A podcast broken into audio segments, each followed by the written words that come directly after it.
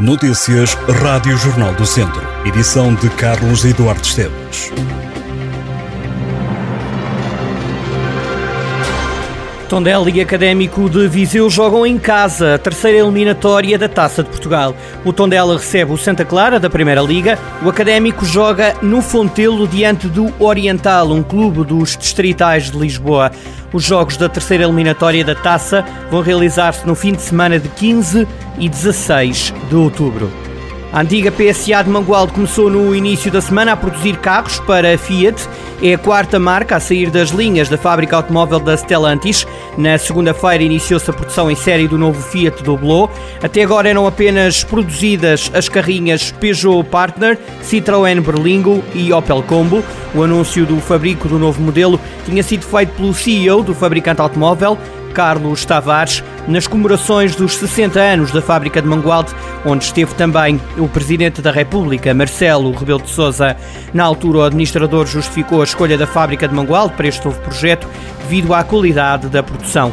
Em comunicado, a Stellantis fala agora num acontecimento particularmente importante na história da empresa em Portugal. O primeiro Fiat Doblo, que saiu da linha de produção de Mangualde, tem como destino o mercado de Itália em Livorno.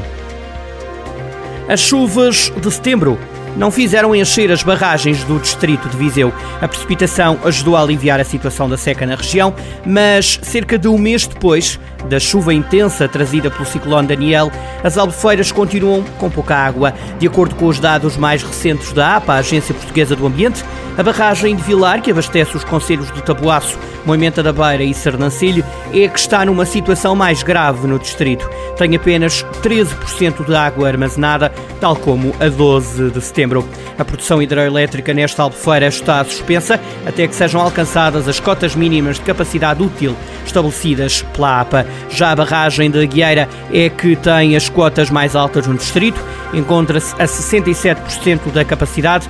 No dia 12 de setembro estava a 69%. A barragem de Ribeiradio em Oliveira de Frades estava ontem com uma capacidade de 60%.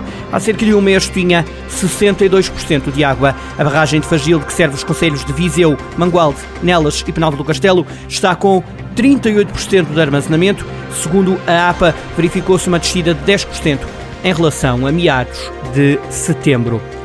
O manifesto Juntos Reclamamos a Reposição das SCUT no Interior, que é promovido pela plataforma pela reposição das SCUT na A23 e na A25, recolheu mais de 3 mil assinaturas contra a cobrança de portagens nas antigas vias sem custos para o utilizador.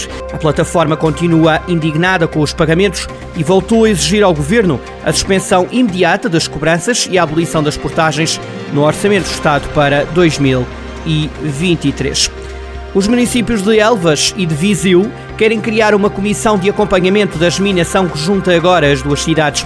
O anúncio foi feito na segunda-feira pelo presidente da autarquia alentejana, o independente Rondão Almeida, que lançou o desafio da constituição da comissão na cerimónia da assinatura da segunda via do protocolo de germinação, cooperação e amizade.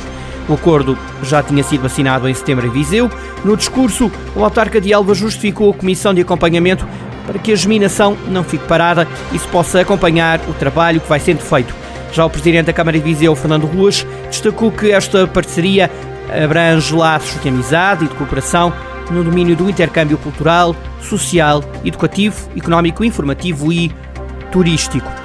O município de Lamego vai manter desligadas durante a noite, de forma simbólica, as luzes até à próxima segunda-feira luzes exteriores de alguns equipamentos municipais como Passos do Conselho, Castelo, Complexo Desportivo e Teatro Ribeiro Conceição.